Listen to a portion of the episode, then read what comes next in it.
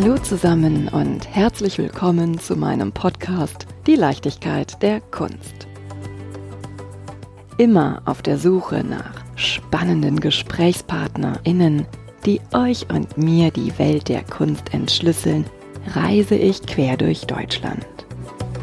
Wenn du die Reisen von Die Leichtigkeit der Kunst unterstützen möchtest, dann freue ich mich sehr über deine Kulturpartnerschaft. Geht auch ganz einfach mit einer goldenen, silbernen oder bronzenen Mitgliedschaft über steadyhq.com slash die Leichtigkeit der Kunst oder via paypal.me slash Leichtigkeit der Kunst. Bedanken möchte ich mich von ganzem Herzen bei allen Hörenden, die bereits die ein oder andere Reise unterstützt haben. PS, ihr möchtet mehr über die Leichtigkeit der Kunst erfahren und mal einen Blick hinter die Kulisse werfen? Dann habe ich einen Tipp. Tragt euch in den Newsletter bei steadyhq.com slash die Leichtigkeit der Kunst ein. Und einmal im Monat überrasche ich euch mit ein paar Hintergrundinformationen. Und nun wünsche ich euch viel Freude beim Hören der folgenden Episode.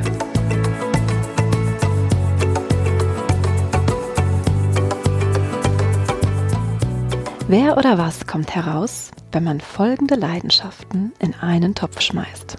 Kunstgeschichte, Comedy und Rap. Ihr ahnt es. Jakob Schwertfeger. Mit gekonnter Ironie und genüsslichem Biss verzaubert er all jene, die nichts von angestaubten Ansichten halten. Das Blatt vor dem Mund ist ihm eine Unbekannte, nicht aber das Blatt vor Adams Apfel. Er blickt hinter die Kulissen der Kunstwelt und lässt kleine wie große Kunstfreunde gleichermaßen daran teilhaben. Ach so, sollte er mal keinen Kunstfreund erwischen, dann ist eins gewiss. Spätestens nach fünf Minuten fulminantem Schwertfegerfeuerwerk ist auch der größte Kunstmuffel im Bilde über Alexei von Jawlensky, Angelika Kaufmann und Edward Muybridge. Lieber Jakob, dann leg mal los. Ich bin schwer gespannt, mit welchen Worten du dich selbst beschreibst. Das ist natürlich eine sehr gute Frage. Äh, ich beschreibe mich selbst als jemand, der versucht, mehr Humor in die Kunstwelt und in die Kunstgeschichte zu bringen.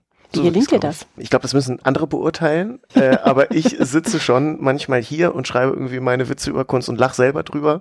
Insofern äh, gelingt es mir zumindest für mich selbst und ja, auf der Bühne kriege ich ja das Feedback, dass Leute lachen. Wo kommt deine Liebe zur Kunst her? Ich glaube, das hat bei mir schon auch viel familiär zu tun. Also mein Opa war Künstler und mein Uropa war Künstler. Also Kunst war bei uns in der Familie irgendwie immer präsent und äh, meine Eltern haben mich viel ins Museum mitgenommen. Da kommt es sicher her. Lange habe ich mich aber gar nicht dafür interessiert. Und dann war ich irgendwann mal im Van Gogh Museum mit 14 und da hat's plötzlich Klick gemacht. Da stand ich irgendwie vor einem Bild, Blick auf Auvert hieß das. Das war ein richtig unspektakuläres, langweiliges Bild. Und da stand ich davor und dachte plötzlich, boah, geil. Das ist irgendwie nicht so gemalt wie im Kunstunterricht, sondern das war irgendwie anders. Und da habe ich gecheckt, ey, wenn du die Welt anders malst, dann siehst du sie vielleicht auch anders. Und das war, da hat sich plötzlich für mich so diese Welt geöffnet, dass ein Bild nicht nur darstellt, was du siehst, sondern dass eine Welt dahinter ist. Und dann ging's los. Und dann bin ich wirklich mit 15, 16, 17 allein durch Deutschland gefahren, habe mir alle möglichen Museen angeguckt und wurde so ein richtiger Kunstjunkie. Wo bist du aufgewachsen? In Hannover. Und dann, wie ging es weiter? Du bist durch Deutschland gereist, hast dir alle Museen angeguckt. Genau, und, und dann habe ich ähm, mich entschieden, Kunstgeschichte zu studieren. Und ich habe die Folge von dir gehört mit der Art, äh, wo du die, die Chefredakteurin und den Chefredakteur interviewt hast und musste daran denken, dass ich mit meinem Opa dann nach dem Abi eine, wie er es nannte, Witwentour gemacht habe. Da sind wir zu zwei Witwen gefahren, die bei uns in der Nähe gewohnt haben, mit zwei Blumensträußen im Kofferraum und haben alle Kunstbücher da, die wollten die halt loswerden, da irgendwie eingepackt. Dann bin ich nach Frankfurt gezogen mit viel zu viel Kunstbüchern. Ähm, das habe ich nach drei Umzügen dann auch gemerkt. Und dann habe ich das studiert studiert und ja, bin immer dabei geblieben. Aber man wird ja als Kunst Kunsthistorikstudent nicht gleich ein Kunstkomiker? Nee, ganz und gar nicht. Also das Thema Humor hat ja im Kunstgeschichtsstudium oder in der gesamten Kunstgeschichte gar nichts verloren. Also das ist ja eine schwer biedere und ehrlich gesagt auch oft sehr langweilige Geschichte. Da muss man mal ehrlich sein. Ich habe dann während des Studiums immer im Museum parallel gearbeitet, im Städelmuseum. Da habe ich dann irgendwann auch Führungen gegeben und habe dann nach Abschluss des Studiums da halt fest gearbeitet vier Jahre lang. Also ich habe da so, war da zuständig für Gamification, also für Computerspiele mit Kunstinhalt. Also das hätte ich mir auch niemals träumen lassen, dass ich nach Abschluss meines Studiums plötzlich Kunstcomputerspiele mache. Ich meinte zu meiner Mutter dann auch, guck mal Mama, da hat's doch was gebracht, dass ich richtig viel gezockt habe, einfach in meiner Jugend. Genau, und das habe ich gemacht und parallel aber immer Poetry Slam und auch später dann Comedy. Also das war für mich quasi voneinander getrennt. Ähm, also ich habe normalen 40-Stunden-Job gehabt und bin dann danach immer noch nach Feierabend quer durch äh, Hessen gefahren, am Wochenende quer durch Deutschland und irgendwann gemerkt, dass die Bühne einfach mich so erfüllt, dass ich das mehr machen will. Und dann habe ich angefangen, mich selbstständig zu machen als Comedian, Kabarettist und habe mir Kunst genommen als Thema, weil ich einfach dachte, warum bringe ich die beiden Sachen nicht einfach zusammen, weil es es bisher einfach noch nicht gibt. Hast du als Kind auch schon auf der Bühne oder der hm, Klassenclown? Ja, auf jeden Fall. Ja, voll. Also das Warum so, habe ich mir das jetzt gedacht? Nee, also so, da stimmt tatsächlich so komplett der Stereotyp vom Klassenclown und ich wollte immer im Mittelpunkt stehen. Tue ich sicherlich auch heute noch. Also ich glaube, meine Freunde könnten ein Lied davon singen, dass das durchaus auch manchmal anstrengend ist. Und ich habe dann, war viel in der Theater AG. Ich auch. August von Kotzebue, die deutschen Kleinstädter, ganz und gar nicht komisch. Naja, okay, wahrscheinlich tue ich jetzt allen Literaten irgendwie Unrecht. Die sagen, oh, das ist doch so amüsanter Stück. Ich finde es ein bisschen trocken. Ja, bei mir war es Biedermann und die Brandstifter. Mm. Ich war der Brandstifter. Wundert mich jetzt irgendwie auch nicht. und dann, du bist Kunstkomiker, Kunstcomedian. Wie, wie sage ich es denn richtig? Kunstcomedian, ja. Ah, du kannst es auch nicht falsch sagen, weil das Wort habe ich mir selbst ausgedacht. Also bist ähm, du alleine? Ja. Oh. oder zum Glück. Ja, auch was eigentlich zum Glück, oder? Ich habe mir da, glaube ich, oder hoffentlich eine Nische geschaffen, ähm, in der es sich eigentlich irgendwie ganz gut leben lässt. Wie heißt dein Programm? Mein Programm heißt ein Bild für die Götter. Beschreib mal. Also es geht, es sind ja 90 Minuten im Bühnenprogramm und da geht's einfach glaube ich, viel um meinen Zugang zur Kunst. Also wie ich gewisse Werke sehe, wie ich zum Beispiel, ich versuche immer so aus der Sicht quasi zu denken, meiner Freunde, die oft sagen, boah, Kunst ist so langweilig und dann habe ich sie ins Museum genommen und plötzlich meinten sie, okay, ey, das ist ja voll spannend. Aber ich versuche immer aus der Haltung quasi heraus, mein Publikum zu denken, dass viele, glaube ich, Kunst auch ablehnen. Und dann probiere ich zum Beispiel einen Zugang zu schaffen zu Abstraktion. Ja, dass ich dann sage, ey, ähm, Abstraktion stößt wahnsinnig viele Menschen ab. Und alle sagen, oh, abstrakte Kunst kann ich nicht so anfangen, das ist mir zu abstrakt. Ja. Oder kann ich selber? Ja, furchtbar. Schlimmstes Argument. Mhm. Auf der anderen Seite muss man sagen, sagt man immer, oh, äh, das kann ich auch, ist so ein blöder Satz. Ja, aber die ent finde mal eine gute Entgegnung darauf. Die meisten Entgegnungen, die ich von Leuten höre, sind dann, ähm, ja, kannst du nicht. Ja, vielen Dank dafür. Also das ist ja keine gute Antwort. Mach's ähm, zuerst. Mach's zuerst. Das überzeugt Leute ja immer noch nicht. Hm, ja, stimmt. Ich habe genau dieses Thema dann eben auch auf der Bühne, ja, oder zur Abstraktion, dass ich dann sage, ey, warum, warum habt ihr so Angst vor abstrakter Kunst oder warum regt sie euch so auf? So nach dem Motto, ja, diese paar Pinselstriche, dass ich sage, weißt du, was wirklich abstrakt ist, sind Chicken Nuggets in Dino-Form. ja, dass man irgendwie, dass man, ja, dass man, dass man, dass man, dass man ein lebendes Tier durchpüriert, um das dann in die Form eines ausgestorbenen Tiers zu pressen. Das ist abstrakt. Erzähl mir doch nicht, dass Kandinsky abstrakt ist. Chicken Nuggets in Dino-Form, ja. Über solche Vergleiche versuche ich, die Leute abzuholen, ja. Ich glaube, Chicken Nuggets in Dino-Form sind näher an den Leuten dran als ein Kandinsky. Und so versuche ich, das an den Alltag der Leute, sie da abzuholen, wo sie stehen. Meinst du, weil Chicken Nuggets eine Bedürfnisbefriedigung ist? Hunger?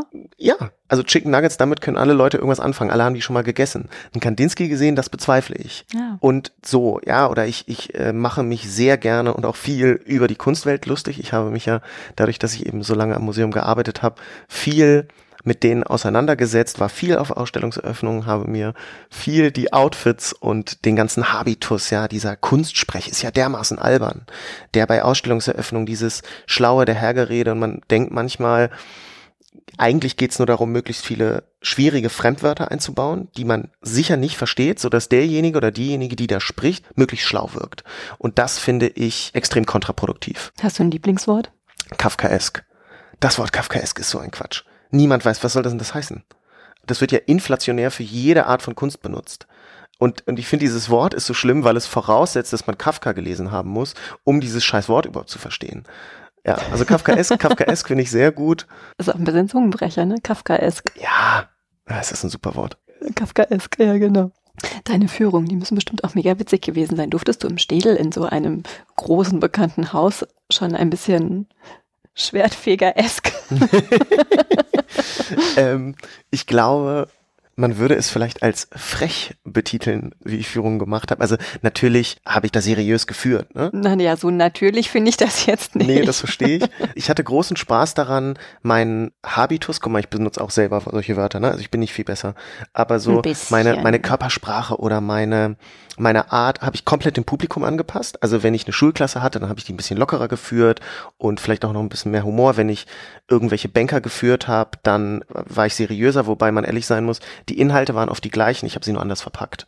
Ich habe mich immer sehr bemüht, bei Führung Anekdoten zu erzählen. Und das ist meine Erfahrung auch, dass die Leute wir alle haben Bock auf Geschichten. Geschichten findet man einfach spannend, die machen mhm. Spaß. Und deswegen habe ich mich darauf sehr gestürzt und habe natürlich die Fakten auch immer erzählt, aber wusste genau bei bestimmten Bildern, hier erzähle ich jetzt mal wieder eine Anekdote und da habe ich auch gemerkt, da gehen die Augen auf, da hören dir die Leute zu. Das ist auch, glaube ich, das, was wir erinnern und das, was wir weitererzählen wollen. Von wann bis wann eine Künstlerin gelebt hat, ehrlich gesagt, das behält man nicht und das interessiert auch niemanden. Die Epoche ist dann vielleicht wichtig, aber die konkreten Lebensdaten oder auf welcher Kunsthochschule wer war, wen interessiert, das ist überhaupt nicht relevant, meiner Meinung nach, in einer Führung. In wissenschaftlichen Texten ist ein ganz anderes Thema. Und deswegen habe ich immer versucht, so ein bisschen ja, das Ganze ein bisschen narrativ und irgendwie auch humorvoll zu gestalten, aber äh, meine Führung damals im Museum unterscheiden sich natürlich schon sehr von meinem Comedy-Programm heute. Also kannst du mir eine Anekdote zu einer deiner Führungen erzählen? Ja, na klar. Das ist eine, ja, hm, welche nehme ich? Ach, du kannst auch zwei, drei erzählen. Da bin ich ganz frei. Wir haben zwei. Ähm, welche ich sehr schön finde, ist Yves Klein, der diese blauen Bilder gemalt hat und dass er da erzählt man dann, könnte man den Leuten ja erzählen, der hat versucht, das Leben, also Kunst und Leben zusammenzubringen und, und quasi das Leben mit seiner blauen Farbe zu infiltrieren und so. So könnte man es machen. Oder ich habe halt immer erzählt, der hat auf einer Ausstellungseröffnung blaue Drinks. Also es waren, glaube ich, die Wände sogar leer, wenn ich mich richtig erinnere. Und es gab nur blaue Drinks. Und am nächsten Tag haben die Leute blau gepisst. So, das ist, das ist eine Geschichte. Da checkst du, ah, okay, der wollte mit dem, mit dem Blau weitergehen als nur mit der Leinwand, ja. Äh, was ist denn noch eine andere Anekdote, die irgendwie. Das wusste ich tatsächlich auch mhm. nicht. Ja, ja. Der hatte auch mal. Liebe äh, Hörenden, bitte nicht nachmachen. Nicht jetzt irgendwie Tinte trinken oder so, ja? Wir übernehmen keine Gewähr für irgendwelche Konsequenzen. Yves Klein hatte doch hat unglaubliche Werke gemacht. Er hatte auch mal eine Ausstellungseröffnung, wo er, glaube ich, so französische Soldaten, die da, die haben das wirklich wie so ein Staatsakt inszeniert, seine, seine Ausstellungseröffnung und so. Der Typ war, der Typ war ziemlich lustig. Hättest du ihn gern gekannt? Ja, auf jeden Fall. Ich glaube, Yves Klein war richtig unterhaltsam. Also war auch irgendwie ein cleverer Typ. Der hatte doch auch dieses eine Werk, das er Immaterialität verkauft hat. Dann hast du quasi ein, ich glaube, so ein, so ein, ein Wisch gekauft, dass du was Immaterielles von ihm gekauft hast, dieses Werk. Der muss, musste aber verbrannt werden und dann hast du in Gold gezahlt und die Hälfte des Goldes hat er behalten und die andere Hälfte musstest du in die Sen werfen. Und dann haben die Leute da gestanden und irgendwie, keine Ahnung, ein halbes Kilo Gold in diesen Fluss geschmissen. Und er stand daneben und hatte halt frecherweise die andere Hälfte für sich behalten oder auch fairerweise. Ähm, und die andere Hälfte wiederum geangelt. Wahrscheinlich, wahrscheinlich, genau, wahrscheinlich hat er so einen Taucher eigentlich da unten, der nur gewartet hat. Mit so einem Netz. genau. genau. Wie schön. Ja. Ich glaube, ich habe noch nie so über Yves Klein gelacht. Ja, ich mag den sehr gerne. Hast du auch über einen alten Meister eine schöne Anekdote? Ja, zum Beispiel über ein Bild von Holbein dem Jüngeren, was im Städel hängt. Das ist ein Tondo, also ein rundes Werk. Und das ist ein Brautwerbebildnis aus dem, das müsste dann ja 15. Jahrhundert, ich glaube Ende 15. Jahrhundert sein. Und da hat man mehrere Bilder von sich malen lassen und potenziellen Bräuten geschickt. Also es ist wie Tinder, halt nur von Holbein den Jüngeren gemalt. Durfte man nur nicht mit feuchten Fingern drüber wischen. Ne? Genau. Und, und dann haben die sich das angeguckt und geguckt, okay, sieht der Schmuck aus oder nicht. Erstaunlicherweise ist der Typ relativ hässlich gemalt, was ich sehr ehrlich finde. Und der hat, also allein der Fakt ist einfach schon richtig unterhaltsam finde ich. Und dann hat er so eine Brosche an seiner Mütze und da ist die Sage von Leda und dem Schwan, dass sich Herkules, Odysseus, irgendeiner von den Göttern, hat sich in einen Schwan verwandelt und Leda so verführt. Wo ich da sitze und denke, wie zum Teufel hat sie sich von einem fucking Schwan verführen lassen? Also man, das konkrete Prozedere will man sich gar nicht vorstellen.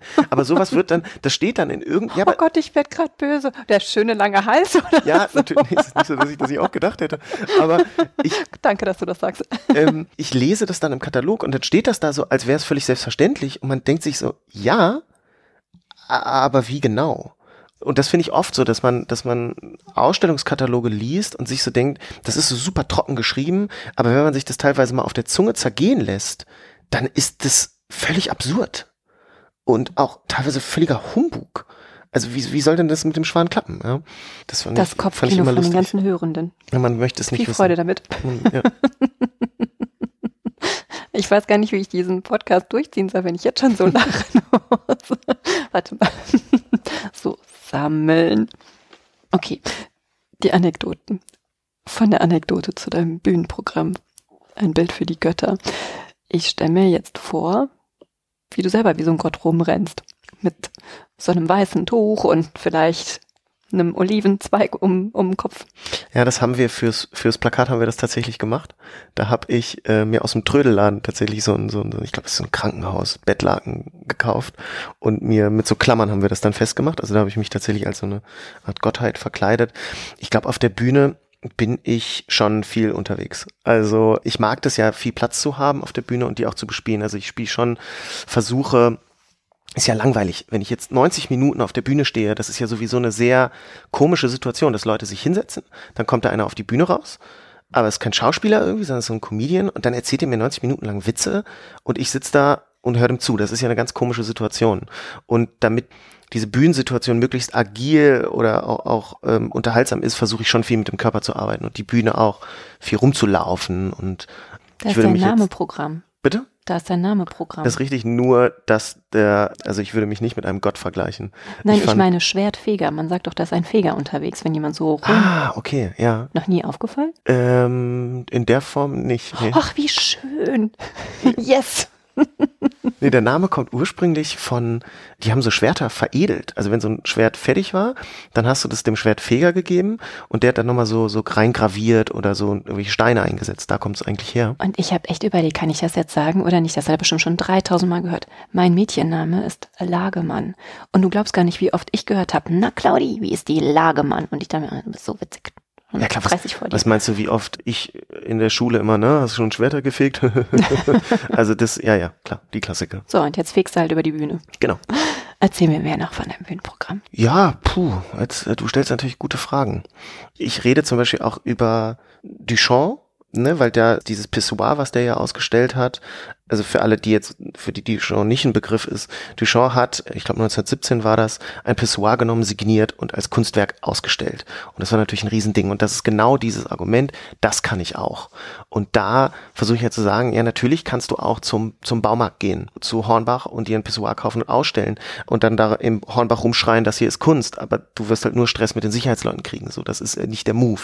Und versuche da so ein bisschen auch genau dieses, dieses, das kann ich auch zu entkräften. Ich spreche aber auch über den Alltag. Ne? Das sind nicht 90 Minuten nur Kunst, weil meine Erfahrung ist, dass gerade dadurch, dass ich mich auch stark an Laien wende. Also ich glaube, Leute, die Kunstgeschichte studiert haben oder vom Fach sind, haben da eh ihre Freude dran. Aber ich versuche eben auch natürlich mich über diesen Kunstbetrieb und dieses ganze, diesen Kunstkosmos lustig zu machen und gleichzeitig einmal klar zu machen, ich bin überhaupt nicht besser, also ich komme daher und ich mache mich auch über mich selbst lustig, aber auch meine Begeisterung für Kunst weiterzugeben. Nur habe ich gemerkt, dass wenn man auf der Bühne ein Programm spielt und länger als zehn Minuten am Stück über Kunst spricht, die Leute steigen aus. Mhm. Das ist zu, das ist zu stark thematisch. Du kannst nicht 90 Minuten lang Stück nur über Kunst reden, sondern du musst den Leuten auch Entspannung gönnen und auch mal ein bisschen was Seichteres und, und, und Lockereres. Und da spreche ich eben auch viel über meinen Alltag, darüber, ich meine, ich bin Anfang 30, aber natürlich werde ich auch älter, darüber spreche ich gerne, mache mich darüber lustig. Also hauptsächlich ist es eigentlich, dass ich meine eigene Trotteligkeit thematisiere. Ich habe aber auch Rap Songs in dem Solo, wo ich quasi musikalische Aspekte drin habe. Ich habe auch meine eigene Rap-Vergangenheit, also wie ich dazu gekommen bin. Ich meine, ich bin so ein, ja, das, was man ähm, landläufig als Lauch bezeichnet. Genau, das bin ich natürlich. Was Und ist denn ein, ein Lauch? Lauch? Ein Lauch ist, ist äh, jemand wie ich, ist so ein, ein dünner, dünner, weißer Dulli, der so so ein bisschen uncool ist. Oh, ähm, oh Gott, ich finde, du bist ganz und gar nicht uncool. Es ist, es ist sehr nett. Frag mal meine Freunde, die, die sind da manchmal anderer Meinung. Hast du Lieblingswerke, die du auf der Bühne besonders gut präsentieren kannst? Also geht zum Beispiel in Goya ganz gut.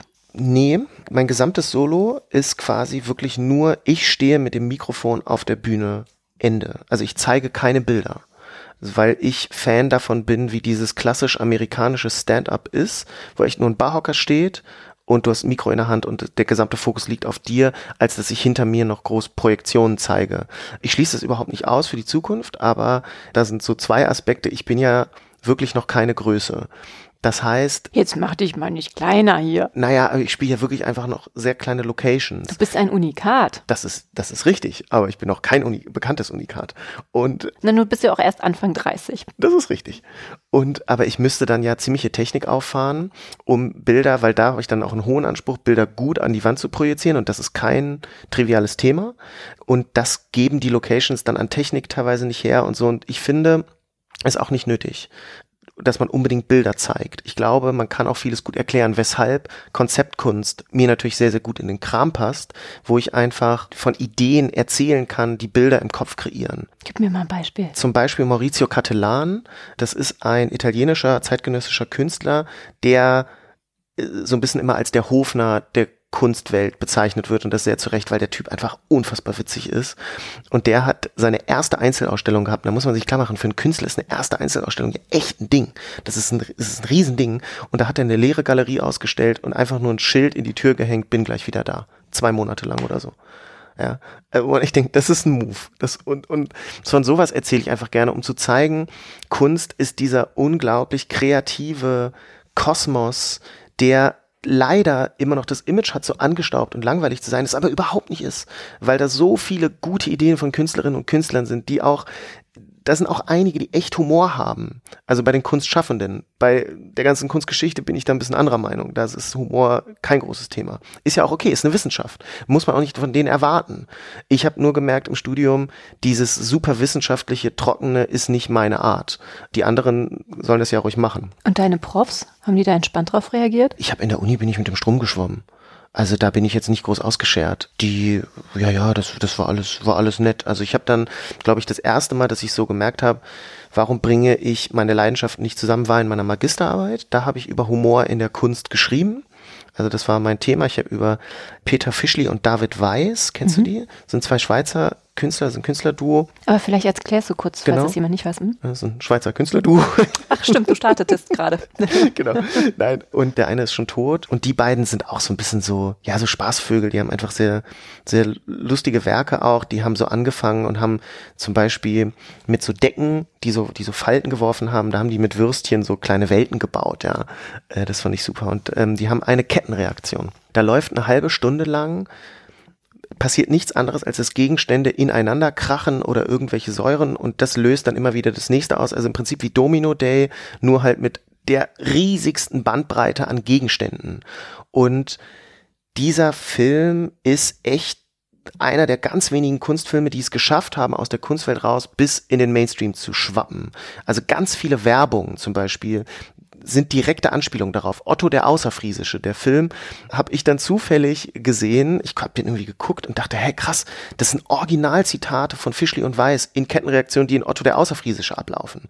Und darüber habe ich geschrieben. Also warum ist es lustig, wenn Gegenstände umfallen? Warum und, ist es denn lustig? Um es kurz und knapp zu beantworten, weil man das Gefühl hat, dass diese Gegenstände ein Eigenleben hätten also als würden die sich von selbst bewegen. Natürlich stößen das Menschen an und das ist auch keine Kettenreaktion, die eine halbe Stunde durchläuft, sondern es gibt, glaube ich, 28 Schnitte. Ich habe das in einem Filmprotokoll genau dokumentiert. Eine unglaublich lästige Arbeit. Aber man hat insgesamt das Gefühl, die Gegenstände bewegen sich voneinander und machen die absurdesten Bewegungen. Dann ist irgendwie so ein paar Schuhe und dazwischen ist so eine Rolle montiert und dann gehen die zwei Schuhe so eine, so eine Rampe runter und es sieht aus, als würden diese Schuhe von selbst gehen. Und das finden wir lustig, weil es unserer Erwartung widerspricht. Humor funktioniert immer, wenn es überrascht, wenn eine Erwartungshaltung auf etwas trifft, was dieser Erwartungshaltung widerspricht. So funktionieren ja klassische Witze, dass du, dass du was erzählst, man macht so eine Erwartung, denkt, ach Mensch, toll, und dann wird oft diese Erwartung einfach nur enttäuscht oder es passiert was komplett anderes und das ist Humor. Und ich glaube, dass, dass es deswegen funktioniert und dass deswegen auch dieser Film in Werbung, Cartoon, Musikvideo so oft zitiert wurde, weil es einer der wenigen Kunstfilme ist, die lustig sind. Kannst du gut Witze erzählen? Also was ich mir auf der Bühne sind, ist ja keine klassischen, man nennt es One-Liner-Witze, sondern das sind ja, sind ja normale Witze. Mein aktueller Lieblingswitz ist, treffen sich zwei Biber an einem Feiertag und ähm, sagt eine Biber, und was gibt's heute bei dir zu essen? Steak. Den finde ich sehr gut. Das ist so mein Humor. Aber sonst, was ich auf der Bühne mache, sind ja eben nicht solche One-Liner, mhm. super kurzen Witze, sondern oft Geschichten, Szenarien, die ich da erzähle. Und das Schöne ist halt, dass man im Gegensatz zur Kunstgeschichte oder eben zur Wissenschaft oder ich habe lange in der Kunstpädagogik gearbeitet, wo es natürlich extrem wichtig ist, alles ganz akkurat und wissenschaftlich zu machen, dass ich davon abweichen darf auf der Bühne. Also natürlich alles, was ich über Kunst erzähle auf der Bühne, ist alles recherchiert. Äh, das stimmt auch alles. Also ich denke mir da keinen Quatsch aus. Aber drumherum kann ich natürlich erzählen, was ich will. Und ob jetzt alle Geschichten, die mir zum Beispiel im Museum passiert sind, also das basiert größtenteils auf wahren Begebenheiten, aber ob das jetzt bis ins Detail, ob ich da vielleicht noch was zudichte zu einer Geschichte, die mir passiert ist, das ist ja nicht wichtig. Da geht es ja wirklich darum, ist es eine geile Story? Und, und da darf ich ja machen, was ich will. Und diese Freiheit zu haben, diese künstlerische Freiheit, die ist halt, das ist super. Das macht wahnsinnig viel Spaß. Also, dass ich hier eben sitzen kann, alleine und wir sitzen hier gerade in meinem Wohnzimmer, slash Arbeitszimmer und dann sitze ich da am Schreibtisch und, und darf mir Geschichten ausdenken und werde am Ende irgendwie dafür bezahlt. Das ist, ist super. Mhm. Und jetzt kommen wir zum traurigen Thema. Corona. Mhm. Du konntest ja jetzt gar nicht lange auf der Bühne stehen und Menschen mit deinem Humor für Kunst begeistern. Was hat das Jahr mit dir gemacht? Hast du irgendwie andere Quellen gefunden oder andere Medien gefunden, um, also deine Art muss ja raus, ne? Ja, das stimmt. Es muss ja gezeigt werden. Ne? Ja. Was hast du für, für Medien gefunden, dass du trotzdem den Leuten den Spaß schenken konntest? Mhm. Und natürlich auch das Wissen. Also, um quasi den Anfang deiner Frage kurz zu beantworten, natürlich war das ein Riesenschlag, Corona. Ne? Also, das war erstmal mit ganz existenzieller Angst auch verbunden, ähm, dass man eben merkt, ich hatte gerade da mein Solo fertig. Also habe anderthalb Jahre lang daran gearbeitet. Das war, das ist echt, das war und ist mein Baby so. Und dann kannst du das plötzlich nicht mehr aufführen. Also natürlich ähm, war das äh, und ist es immer noch echt hart. Und ich habe dann angefangen, einen Podcast zu machen ziemlich genau wie du, auch eben über Kunst. Nur unsere Podcasts unterscheiden sich. Am besten hört man natürlich beide. Selbstverständlich. Ganz klar. Und dann hat man richtig Ahnung von Kunst. Ähm, nee, künstlerisch wertvoll heißt der. Und quasi mein Fokus war so ein bisschen da, die Geschichten zu sammeln, die zum Beispiel bei uns immer durchs Museum gegeistert sind. Ja? Also ein Restaurator hat ja einen fundamental anderen Blick auf Kunst als zum Beispiel eine Kuratorin. Ja, der guckt sich dieses Werk und guckt die Risse und jedes Detail im Mikroskop und die Kuratorin denkt, okay, wie hänge ich eine Ausstellung? So, mich interessiert der Riss auf dem Bild am Ende nicht so. Und dann gab es so Geschichten, die bei uns immer durchs Museum gegeistert sind, wie zum Beispiel ein Anselm Kiefer, ein sehr großes Bild, Anselm Kiefer, großer, sehr bekannter deutscher Künstler. Und wenn ich sage großer Künstler, dann meine ich auch, dass er einfach sehr große Bilder malt. Und da waren kleine Plastiksoldaten drauf. Und die Leute haben diese Plastiksoldaten ständig abgebrochen von dem Bild.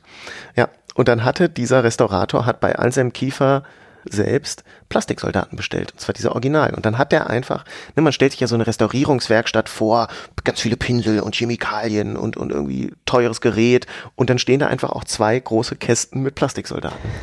ja, und das sind einfach so, so Geschichten, die ich sammeln wollte. Und ich wollte quasi mit diesem Podcast so zeigen, es gibt so viele unterschiedliche Kunstberufe, die so viele unterschiedliche Perspektiven auf die Kunst bieten. Also eine, eine Rahmenmacherin habe ich zum Beispiel interviewt oder ein äh, Ralf Ruther, ein, ein Cartoonisten, oder auch, das, das hat mir besonders viel Spaß gemacht, Oliver Rohrbeck, das ist der Sprecher von Justus Jonas von den drei Fragezeichen, von dieser Detektiv-Hörspielserie, weil es bei den drei Fragezeichen auch immer um Kunst geht. Da wird ja dann Kunst geklaut, ja.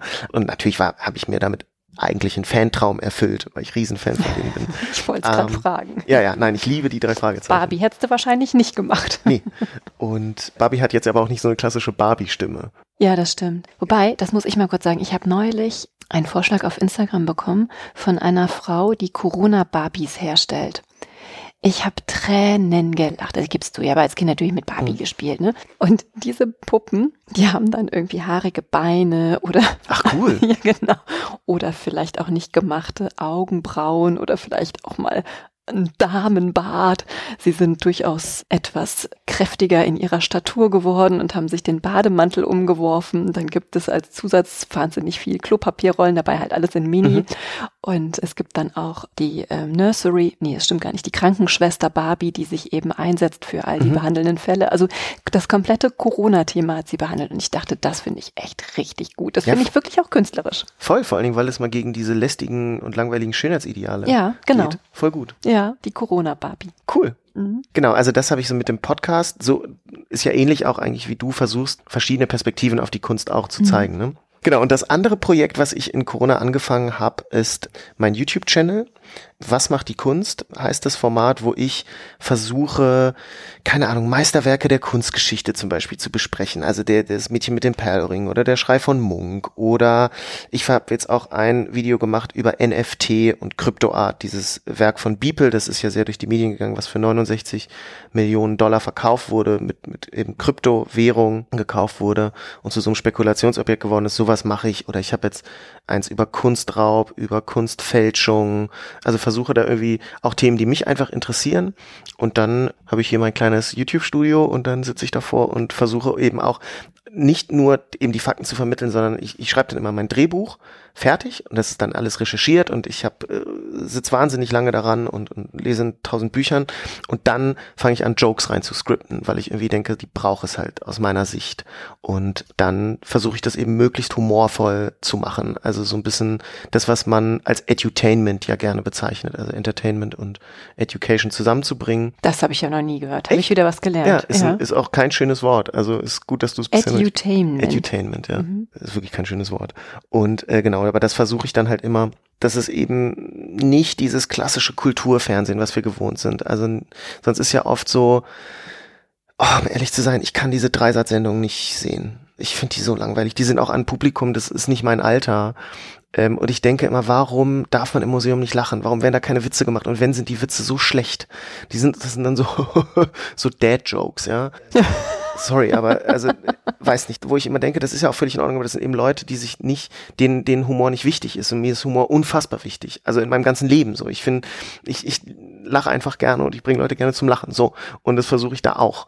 Und das versuche ich eben bei YouTube und im Podcast umzusetzen. Das sind so die Projekte, die ich für mich angestoßen habe und auch immer noch fortführe. Ich habe Tränen gelacht bei Edward Munk. Der Schrei mit der Vogelkacke. Also ich möchte natürlich, dass ihr alle selber mal reinschaut, aber vielleicht gibt es das ein oder andere Detailchen mal preis. Äh, genau, auf Edward Munks Bild wurde lange vermutet, also es gibt ja, oh, jetzt darf ich nichts Falsches sagen, ich glaube fünf oder sechs Versionen vom Schrei. Und auf der einen der Sagen wir eine Handvoll. Eine Handvoll ist eine sehr gute, mhm. ein halbes Dutzend. Oder ja, so, genau. Ja, genau. Und in der bekanntesten Version wurde lange vermutet, dass da ein Vogel drauf geschissen hat, weil Munk seine Bilder einer sogenannten Rosskur ausgesetzt hat. Also er hat die Bilder nach draußen gestellt und Wind und Wetter quasi mitmalen lassen, so nach dem Motto, ein Bild muss abgehärtet werden, ne? als würde man es in kaltes Wasser werfen. Und dann ging man davon aus, okay, dann hat da ein Vogel drauf geschissen, stand halt draußen. Stellte sich danach raus, weil nämlich wirklich Wissenschaftlerinnen und Wissenschaftler das richtig untersucht haben und ich meine in Oslo original norwegische Vogelkacke eingesammelt haben, damit es halt nicht irgendeine Vogelkacke, das muss ja die bestimmte sein. Und dann haben die die damit verglichen gemerkt, nee, ist keine Vogelkacke, ist Wachs. Aber solche, solche Fun Facts, ja, die sind, und das findest du zu all diesen Meisterwerken, findest du halt solche Fun Facts, weil unglaublich viele Menschen unglaublich viel Zeit investiert haben in diese Bilder, ja. Und natürlich kommen dabei auch lustige Sachen rum. Oder ich habe eins über die Mona Lisa, da gibt es wirklich Leute, die halten die Mona Lisa für eine Alien-Verschwörung. Also, dass wenn du die spiegelst und das so ineinander schiebst, also so völlig absurde Photoshop-Techniken anwendest, die natürlich Da Vinci schon hat kommen sehen, dann siehst du da plötzlich, wenn du dieses Bild spiegelst, ineinander schiebst und an den Farbwerten rumschraubst, plötzlich ein Alien. By the way, mit egal welchem Foto von einem Gesicht du das machst, es kommt immer ein Alien dabei raus. So, so funktioniert's halt. Aber so Sachen, also das, das ist auch was, was ich mich oft gefragt habe. Warum gibt es jetzt schon wieder ich mag Boys. Ich habe zwei Bücher über den gelesen, ich habe den nie gecheckt, ja. Aber jetzt ist Boys ja und jetzt gibt's wieder 20 Boys-Ausstellungen. Warum? Wir kennen ihn doch. Ist doch okay, wenn es drei gibt. Warum muss es 20 geben? Ihr kriegt Förderung dafür. Ich verstehe es. Worauf ich nur hinaus will, das ist by the way, hauptsächlich Künstler und wenig Künstlerinnen, leider, aber die dann so durchgehypt werden über Jahrzehnte und dann gibt's die 80. Gerhard Richter-Ausstellung. Nichts gegen diese künstlerischen Positionen, aber das führt dazu, dass Leute, die das erforschen, dann anfangen, sich auf so spezifische Sachen zu konzentrieren, den genauen Fettgehalt von Joseph Beuys oder wo man denkt, ey, das interessiert kein Schwein. Aber es wurde schon alles erforscht, also musst du deine Nische halt auch noch finden. Und das führt aber halt dazu, dass zu diesen großen künstlerischen Positionen so unfassbar viel geforscht wurde, dass da eben extrem lustige Sachen bei rauskommen, oft unfreiwillig lustig, aber das ist natürlich für mich gefundenes Fressen. Was ich bei der Mona Lisa auch total lustig fand, da hast du irgendwie sowas gesagt wie, ja, sie ist die schönste Frau der Welt und jeder soll sich in sie verlieben, aber ganz ehrlich, die hat ja noch nicht mal Augenbrauen und keine Tränendrüsen. Ja, ja, genau, das fällt Leuten auch oft nicht auf, dass die Mona Lisa eigentlich gar nicht so dem klassischen Schönheitsideal entspricht. Und ich hatte das da, ist mir aufgefallen, dass relativ viele Rapper die Mona Lisa erwähnen und die Mona Lisa immer als so ein Nonplusultra Schönheitsideal. Und da habe ich gedacht, das sehe ich anders. Ähm, da kann man ja auch nur genau hingucken. Du hast auch einen Rap. Ja.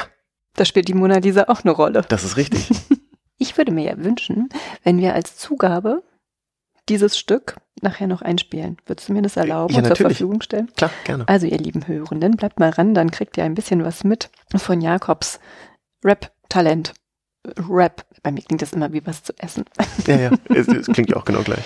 Sag mal, wenn du so einen Rap machst und den, jetzt habe ich extra gesagt, Klar, und den, Deutschrap. Auf, und den auf deiner Bühne präsentierst. Es gibt ja so Möglichkeiten, dass man Wörter reinschmeißt. Mhm. Machst du das auch? Also Ja. lässt du dein Publikum. Ja. Wie machst du das? Hast du Genau, also das ist ja quasi Freestyle-Rap. Ach ja. Also das ist dann tatsächlich komplett improvisiert und genau damit die Leute quasi checken, das hier passiert hier im Moment, das ist nicht vorgescriptet, lasse ich mir Wörter geben, weil dann ist klar, das kannst du nicht vorbereiten. Da kommen dann so Wörter wie Halteschrankenvorrichtung oder Was ist denn eine frag Halteschrankenvorrichtung? mich nicht, das war, das war das erste Wort, was mir eingefallen ist. Da siehst du mal so ein bisschen, wie mein Kopf funktioniert. Keine Ahnung, ich habe irgendein Wort gesagt, so, ich habe nicht drüber nachgedacht. Ich hätte wahrscheinlich Pommes Schanze gesagt. sowas, Pommeschanze, whatever. Und da kam halt tatsächlich jemand danach zu mir an und meinte, ja, das hast du doch vorbereitet, wo ich meinte, Digga, wie soll ich Halteschrankenvorrichtungen, ich, ich schreibe das so nicht zu Hause auf und denke mir, hm, vielleicht was gibt's da für einen Reim, wenn das in- einmal in tausend Jahren eingerufen wird. Also das ist tatsächlich improvisiert und ich mache das seit, boah, 18 Jahren. Ich bin alt, merke ich da gerade. Seit 18 Sag das Jahren, nicht, also seitdem älter ich, als du. das stimmt, das tut mir leid. Ähm, aber Gott sei Dank hast du jetzt nicht gesagt, nö, du bist ja uralt. nein, nein, Quatsch, das will ich, nein. Äh, weil ich habe mit äh, 15 damit angefangen, einfach zu freestylen mit meinen Freunden. Das hat einfach immer Spaß gemacht, so wie andere, keine Ahnung, beim beim Jazz Jam und dann irgendwie mit dem Saxophon improvisieren. So habe ich das halt mit Wörtern gemacht. Und im Laufe der Zeit hast du eigentlich auf jedes Wort einen Reim oder mehrere. Im besten Fall irgendwie fünf bis zehn und dann baust du die halt ein. Und das, die Schwierigkeit ist dann gar nicht einen Reim zu finden, sondern die Syntax quasi. Also, dass die Sätze Sinn ergeben, trotzdem alles noch. Genau. Und das habe ich einfach sehr, sehr lange, sehr viel gemacht und jetzt mache ich es dann eben auf der Bühne, weil es mir unglaublich viel Spaß macht, weil dadurch auch jede Show anders ist. Also die Witze, die ich erzähle, da darf man sich nichts vormachen. Das ist, das, da folge ich einem Skript. Da improvisiere ich auch mal auf der Bühne, wenn ich gerade was fühle oder wenn ich mit jemandem, ich interagiere auch sehr gerne mit dem Publikum. Dann nehme ich das natürlich auf und, und mache auch mal einen Schlenker oder erzähl Sachen anders oder denk mir, ach, das hatte ich gestrichen, aber warum eigentlich? Ich erzähl's jetzt einfach trotzdem. Insofern, aber 90 Prozent würde ich sagen, wenn du an zwei Abenden in meine Show kommst, sind 90, 85 Prozent gleich. Das ist halt die Show, aber der Freestyle, das ist immer anders und deswegen mache ich das einfach sehr, sehr gerne. Bist du immer aufgeregt, wenn es um den Freestyle geht, oder ist das so die Königsdisziplin, wo du dich Wit- drauf freust? Witzigerweise nicht. Bei der Comedy habe ich immer viel mehr Schiss, dass die Leute nicht lachen und dass es dann ganz awkward wird. Dann, dann fühlst du dich so wie der, wie der traurige Onkel, der auf der Weihnachtsfeier da in der Familienfeier irgendeinen witzigen Witz erzählt und der niemand lacht. So. Da, Ja, genau, und das und, und alles. so, dann so eine Stille. Davor habe ich viel mehr Angst. Beim Freestyle, das habe ich so lange gemacht, obwohl ich da ohne Netz stehe, äh, und scheitern könnte, weiß ich, dass es nicht passieren wird. Und selbst wenn es passiert, ist es lustig. Also vor dem Freestylen, da freue ich mich fast am meisten drauf und habe am wenigsten Angst davor. Weißt du was? Ich habe dir doch eben gestanden, dass ich auch mal Theater gespielt habe. Ja.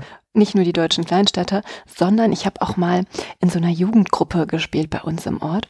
Und da ging es um ein um ein Musical Hase und Igel. Du kennst das, ne? Mit der Igelfrau mhm. und die Geschichte von Hase und Igel, ne? Die machen dieses Wettrennen und äh, wer, wer das Feld bekommt und die Igelfrau ist wahnsinnig aufgeregt, wer Igelmännchen dieses Feld verspielt. Und ich war die Igelfrau, musste so ein bisschen zickig rüberkommen. Und jetzt war das ein Musical. Und also ganz ehrlich, singen fällt mir extrem schwer. Und für dieses Stück wurden, also für dieses Musical, wurden halt auch die Stücke dann geschrieben und auch für meine Stimme. Und eine Stelle war extrem hoch und während der Aufführung, das war dann auch Open Air, ein bisschen getourt auch, ist mir die Stimme weggebrochen. Und ich hatte die ganzen Proben über so einen Schiss vor dieser mhm. Stelle, weil ich genau wusste, ich krieg's nicht hin. Ich krieg das einfach nicht hin. Und das war die allerwitzigste Stelle, weil diese zickige, hysterische Igelfrau, die da um ihr Igelmännchen auf den Sauer ist und kämpft und um dieses Wettrennen. Und genau der bricht die Stimme weg. Das Publikum hat gegrölt. Bei allen weiteren Aufführungen wusste ich, ich lasse ja, laufen. Ja. Das ist besonders komisch ja, und ich war entspannt. Genau.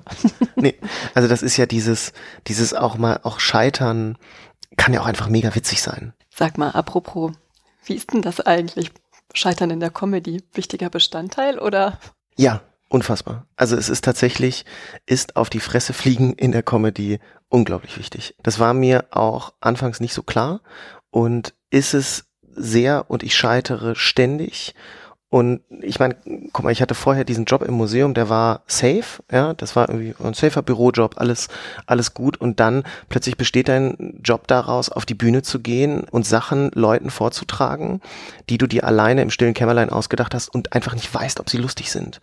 Und deswegen hat das zum Beispiel auch gedauert, dass dieses Solo-Bühnenprogramm anderthalb Jahre Vorbereitungszeit hat, weil ich immer wieder auf offene Bühnen, dann fahre ich oft nach Berlin, da gibt's eben sehr, sehr viele Open Mics, also offene Bühnen und die sind wirklich dazu da, das Publikum weiß, hier wird getestet. Das heißt, da kommen dann auch richtig bekannte Comedians hin und die sitzen da und im Prinzip sind sie so ein bisschen das Publikum, das darüber entscheidet, sterben Witze oder dürfen sie weiterleben. Und dann stehst du da und das ist mir oft passiert, dass die Leute gar nicht und also auch, dass die Stimmung richtig, die haben richtig Bock und dann komme ich auf die Bühne und merke, scheiße, ich verliere sie komplett, niemand lacht und und du fliegst komplett äh, auf die Schnauze. Das äh, passiert ständig und ähm, furchtbar. das klingt furchtbar und das war die ersten zehn Male auch wirklich furchtbar, aber du gewöhnst dich dran und lernst auch dass das eben einfach Teil des Jobs ist und das geht allen so. Du musst dann dranbleiben und dann darf man auch nicht eitel sein und sich denken, ja, das Publikum war halt doof, äh, meine Witze sind super, sondern muss man sagen, ja, Punkt, der Witz war nicht gut. Witze müssen funktionieren. Und da gibt es nur A oder B. Es gibt entweder lacht, lacht jemand und die funktionieren oder nicht. Und wenn sie nicht klappen, dann streiche ich sie in der Regel. Es gibt auch manche, die ich nur für meine Freunde geschrieben habe oder sogar nur für mich, die lasse ich dann drin, obwohl ich weiß, dass sie nicht funktionieren. Ist mir dann egal, wo ich dann einfach denke, ey, es geht auch darum, dass es mir Spaß macht ich finde den Witz ganz hervorragend, aber in der Regel streiche ich die und schreibe sie neu oder schreibe sie um. Und das ist mit Humor einfach so. Also das Solo jetzt, mit dem ich auf Tour gehe, geht alle auf meine Homepage und kauft euch Tickets, ist, ähm, ist komplett durchgetestet. Das ist quasi getestetes Material, was ich sicherlich jeden Joke 10, 20 Mal erzählt und jetzt weiß ich, okay, der funktioniert. Wenn ich jetzt so ein bisschen vorurteilsbehaftet ja. reagieren würde, du sagst, dass du das in Berlin testest. Ja. Gibt es einen Unterschied, ein Nord-Süd-Gefälle? Also Reagieren die Bayern auf bestimmte Witze anders als die Mecklenburger? Nee, ist nicht meine Erfahrung. Eher so, es kommt so ein bisschen auf die Locations an. Ja? Wenn ich in so klassischen Kabarett-Locations, wo das Publikum vielleicht etwas gesetzter ist, spiele, dann funktionieren meine, sagen wir mal, etwas vulgäreren Jokes vielleicht weniger äh, wenn ich bei einer Kronberger Kulturnacht auftrete, als wenn ich bei Nightwash bin, wo das Publikum sehr studentisch ist. Ja, natürlich, das ist ein großer Unterschied, aber das würde ich, ich finde es immer komisch, wenn so Leute sagen, hey, in, in Köln sind sie alle so jeck. Ja, die Obacht. lachen aber, die lachen aber auch über über Witze woanders. So, nee, das das geht mir nicht so. Ich merke, viele sagen oft so, oh, auf dem Dorf hm, ist so schwierig. Ich spiele auch super gerne auf dem Dorf in kleineren Städten so, weil die Leute einfach so Bock haben. Da sind vielleicht ist das Angebot nicht so groß und die kommen dahin und haben richtig Bock. Also mein einer meiner schönsten Auftritte war im Saarland in einer Buchhandlung, die, das war mir dann erst klar, als ich ankam, die glaube ich eher so Fantasy-Literatur verkaufen und so ziemliches Metal-Publikum haben. Und dann saßen die dann in so Warhammer-Shirts und whatever so. Und ich war so, okay, krass, das ist so gar nicht, gar nicht meine Welt und mein Publikum. Die hatten so Bock. Das war so, ich war mit denen so auf einer Wellenlänge. Das war so schön. Ich trete auch bald nochmal auf und ich freue mich richtig drauf. Hast du schon richtig Fanpost bekommen? Die gesagt, von von denen tatsächlich ja. Ach, von, von denen ja. Die sind alle so nett und das ist so eine richtig, das ist so eine Gemeinschaft, die kommen dann immer, die sind ganz regelmäßig in diesem Buchladen, da treten Leute auf. Äh, herrlich, ganz toll. Zum Drachenwinkel, beste Buchhandlung. Ganz toll. okay, wir werden sie verlinken, vertaggen, wie auch immer. Wie, wie ist das eigentlich mit der Fanpost? Ist, ist das ein ganz wichtiger Bestandteil auch von dir? Oder ja, nicht von da, dir, aber von deiner Arbeit? Du, also ich habe, glaube ich, in meinem Leben drei, vier Briefe bekommen, wo Leute dann mal ein Autogramm haben wollten. Da habe ich mich gefühlt wie, wie sonst wäre, ne? Klar. Ich möchte auch ein Autogramm. Das gebe ich dir natürlich. Ja, guck mal, jetzt sind schon fünf. Crazy. Ähm, nee, Möchtest und du auch eins von mir? Selbstredend. ich gebe dir auch eins. Genau, dann tauschen wir das. Ja, genau. Pokémon-Karten. Nein, also das, das gibt es manchmal. Was ich ganz gerne mache, ist bei Instagram zum Beispiel auch viel so die Leute, die mir folgen, zu fragen, ey, auf welche Themen habt ihr Bock oder so? Oder auch mal Sachen vorstelle oder so ein bisschen zum, zur Abstimmung freigebe oder so, das mache ich gerne.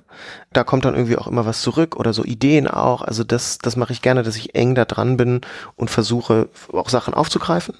Aber nein, also da muss man mal ehrlich sein, der Fanpost ist äh, verschwindend gering, aber ich freue mich natürlich immer. Ach, ich finde das auch immer ganz nett, wenn man ein Feedback bekommt. Also jetzt vielleicht nicht äh, postalisch, aber über Instagram oder Facebook, mhm. wenn irgendwie mal geschrieben wird, Mensch, die Folge hat mir gut gefallen oder so. Und ich kann ja jetzt auch nicht ja. sagen, dass ich irgendwie die wahnsinnige Größe bin, ne?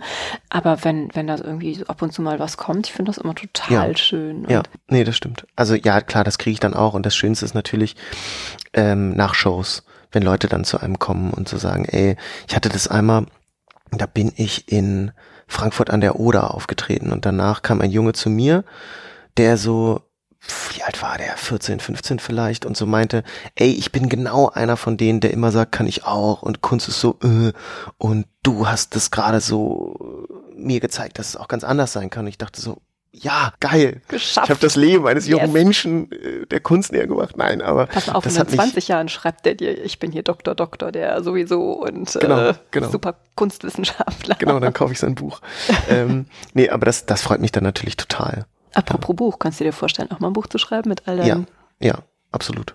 Kann ich mir sehr gut vorstellen. Ich lese es Probe. Genau. und schick's dir nicht zurück. Aber hier apropos 14-Jährige, das ist ja auch ein total tolles Projekt. Großer, großer Fan bin ich. Kunstklick. Mhm. Das ist, ich habe es ja eben schon angedeutet, dass du ja auch junge Menschen begeisterst, also sehr junge Menschen. Und ich glaube, eben in einem Nebensatz hast du es auch schon angesprochen, dass du kunstpädagogisch gewirkt hast. Kunstklick ist ein Tool des Kunstpalastes, der Kunstpalast-Website, eben Kindern Kunst zugänglich zu machen. Und auf so witzige Art und Weise und mit so lustigen Materialien erklärst du den Jüngsten, was, ja, Alexei von Jawlensky beispielsweise ist. Genau, es ist für den Kunstpalast in Düsseldorf und arbeitet quasi mit deren Sammlung und deren Werken. Und das erscheint immer monatlich auf YouTube und Instagram und heißt Kunstklick und da versuche ich in, ja, in der Regel zwei, dreiminütigen Videos, also kurz und knapp, Werke vorzustellen und jetzt eben nicht klassisch kunsthistorisch, sondern ich suche mir in der Regel ein, zwei Aspekte raus, die mich irgendwie fesseln, die ich cool finde und dann versuche ich, ja, da irgendwie kindgerecht und auch humorvoll diese Werke zu vermitteln. Also das erste war, glaube ich, Edward Mybridge, ähm, der so ein Vorläufer der Fotografie war. Also der hat ganz viel für den Film auch getan. Also der hat dann zum Beispiel ein, ein Pferd, da war die große Diskussion, er hat ein Pferd alle vier Hufe in der Luft im Galopp, ja oder nein, mit dem bloßen Auge kann man es nicht sehen. Und dann hat er halt zwölf Kameras hintereinander gestellt, die so mit, mit so Seilen oder so auf dem Boden, dann ist, hat das Pferd diese Kameras nacheinander ausgelöst und dann konnte man eben sehen, es hat alle vier Hufe in der Luft. Und das fand ich toll, das Werk, und wollte das gerne behandeln, dachte dann, okay, wie, wie vermittel ich das jetzt Kindern? Und habe das halt einfach nachgebaut, diese Rennstrecke mit Lego-Figuren und dann hat, bin ich zu meiner, meiner Agentin, die hat zwei Kinder und habe sie dann eben gefragt, kannst du mir so ein, so ein, so ein Spielzeugpferd leihen? Und sie guckt mich so an, also Jakob, was, was willst du mit diesem Spielzeugpferd? Also okay. Und dann hat sie nachher das Video gesehen, alles verstanden. Und genau, so, da habe ich das so nachgestellt oder ich versuche dann irgendwie immer Zugänge zu finden, die, die Spaß machen. Ich habe ja geahnt, dass du, oder was heißt geahnt? Ich wusste ja, dass du Kinder begeistern kannst. Und ich habe zwei Kinderfragen mitgebracht. Also, Frage Nummer eins. Wieso heißt das Bild mit dem Perlenohrring nicht Mädchen mit dem Haarband? Das Haarband ist doch viel größer als der Perlenohrring. Das ist eine richtig gute Frage. Sie kommt von einer Siebenjährigen. Mhm. Guck mal, und da lässt mich eine Siebenjährige sprachlos zurück. ähm, ich glaube, weil dieser, das ist ja so ein, so ein Turban, den sie da trägt und es ist eine völlig berechtigte Frage, weil das ja auch ein sehr ungewöhnliches, vor allem in dieser Kulturregion äh, Niederlande, Holland war, könnte es genauso heißen, zumal es ja viel mehr Fläche einnimmt. Diese Perle ist, glaube ich, titelgebend, weil sie so unfassbar teuer damals war. Also das ist ja, das wird ja auch äh, diskutiert und bespreche ich auch in dem Video, dass das vermutlich eine Glasperle war, weil das so ein Oschi ist. Die ist ja riesig. Das wäre ja unbezahlbar gewesen, die überhaupt darzustellen äh, oder im Original eben zu malen, dass man davon ausgeht. Aber das Mädchen mit der Glasperle ist halt kein cooler Titel. Oh Gott, das klingt wie das Mädchen mit dem Glasauge. Stimmt. genau, und das, glaube ich, ist da einfach darum geht, das ist ein Statussymbol, das ist eine, das ist eine Rarität, das ist beeindruckend und dass es deswegen so genannt wurde, könnte ich mir vorstellen. Also das wäre meine, meine Antwort an die siebenjährige. Geld regiert die Welt, deshalb heißt es das Mädchen mit dem Perlring. und die zweite Frage kommt von einer Zehnjährigen. Warum gibt es diese Puppe, wenn man das Band am Gürtel auch einfach befestigen kann? Ja, das ist eine fantastische Frage. Okay, gerne. Ja, vielen Dank. Die Frage ist richtig gut, die habe ich mir genauso auch gestellt. Ich habe mich nämlich auch gefragt, das hat einen, einen, Kontext. Also, das geht um Netsuke. Heißt, sind so kleine Figürchen in Japan. Die hat man genommen, äh, weil man, man hatte keine Taschen, ja, äh, an den, an diesen Kimonos. Und man brauchte Taschen. Also hat man externe Taschen quasi genommen. Das waren dann so Beutelchen und die hatten eine, irgendwie eine Schnur. Und dann hat man diese Schnur unter den Gürtel geklemmt und damit die unter dem Gürtel nicht wegsackt, dieses, dieses Beutelchen mit der Schnur, hat man oben eine Figur dran gemacht. Und jetzt ist die völlig berechtigte Frage, warum hat man die Schlaufe nicht einfach um den Gürtel gewickelt? Ja, Punkt. Warum? Keine Ahnung. Ich weiß es nicht. Vor allem sind da irgendwie Elfenbeinfiguren. Warum muss ein Elefant sterben, damit man, damit man diese blöden Figuren da oben dran machen kann? Sie sehen vielleicht fancy aus, aber ich habe nicht genau, ich habe so gedacht, ja, anders gefragt, warum näht ihr nicht Taschen an diese Kimonos dran? Also ich meine, jeder Bademantel hat eine Tasche. So, warum, warum braucht es diese ganz komplizierte Konstruktion aus Beutelchen, Schnur, Gürtel und Figürchen, die oben so ein Gegengewicht hält, damit es halt nicht runter. Keine Ahnung. Die, die Frage ist eine sehr pragmatische, sehr gute Frage. Und ich habe sie mir auch gestellt und dachte, es ist totaler Quatsch. Na dann. Ja, aber es hätte, es hätte dieses Kunstklick-Video nicht gegeben über diese Netzukes. Ich hätte sie nicht machen können. Vielleicht war es dafür gut, keine Ahnung. Aber es ist Quatsch.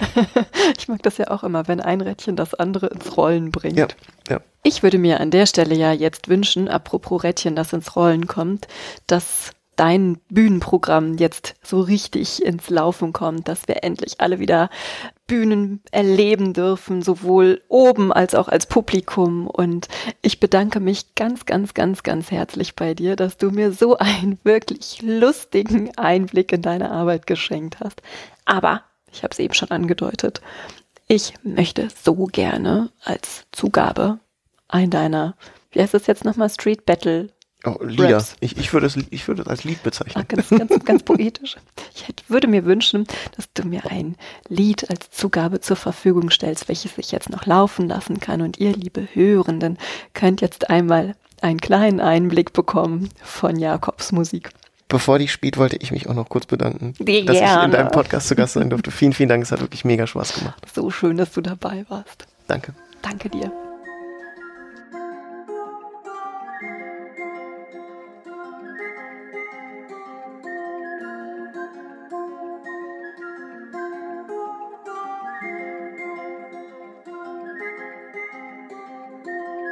Noch Rap mit der Clique gepumpt. Entschuldigung, Jungs, ich geb mir jetzt Kunst. Scheiß auf die Straße, Bestimmung erkannt. Monet an der Wand, Moe in der Hand. Eben noch Rap mit der Clique gepumpt. Entschuldigung, Jungs, ich geb mir jetzt Kunst. Scheiß auf die Straße, Bestimmung erkannt. Monet an der Wand, Moe in der Hand. Meine Jungs kiffen und hängen am Block. Der einzige Rausch, den ich kenne, Van Gogh. Alle haben Bock, sie ballern sich Pillen. Nachts im Museum, das ist mein Film. Wir haben uns lang nicht gesehen. Doch kein Bock vom Club anzustehen. Homie, das musst du verstehen. Heute ist Nacht der Museen. Du legst ne Line, doch ich fühl es nicht. Die einzige Line meines Lebens, ein Pinselstrich. Wer ist am Start? Bei der wär nicht Sage, eben noch Rap mit der Clique gepumpt. Entschuldigung, Jungs, ich geb mir jetzt Kunst. Scheiß auf die Straße, Bestimmung erkannt. Monet an der Wand, Moe in der Hand. Eben noch Rap mit der Clique gepumpt. Entschuldigung, Jungs, ich geb mir jetzt Kunst. Scheiß auf die Straße, Bestimmung erkannt. Monet an der Wand, Moe in der Hand. Die Jungs waren dicht im Kunstunterricht. Keiner Verständnis, mich wundert es nicht. Ich habe dauernd die Schule geschwänzt, nur um alleine im Museum zu hängen. Junge, ich bin hier Stammgast. Und pass auf, dass ihr hier nix anfasst. Glaub mir, ich liebe den Scheiß. Die Wärter, sie geben High Five. Die Gang bringt mal wieder ne geile Aktion. War nicht dabei, war bei einer Auktion. Du hast einen Dreier mit Mona und Lisa. Ich chille im Louvre vor der Mona Lisa.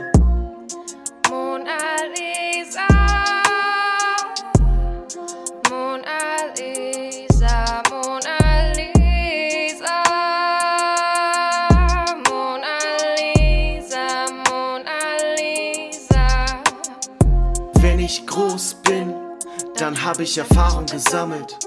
Heute bin ich groß und ich habe gespart und gesammelt. Wenn ich groß bin, dann habe ich Erfahrung gesammelt. Heute bin ich groß und ich habe gespart und gesammelt. Noch Rap mit der Clique gepumpt. Entschuldigung, Jungs, ich geb mir jetzt Kunst. Scheiß auf die Straße, Bestimmung erkannt. Monet an der Wand, Moe in der Hand. Eben noch Rap mit der Clique gepumpt. Entschuldigung, Jungs, ich geb mir jetzt Kunst. Scheiß auf die Straße, Bestimmung erkannt. Monet an der Wand, Moe in der Hand.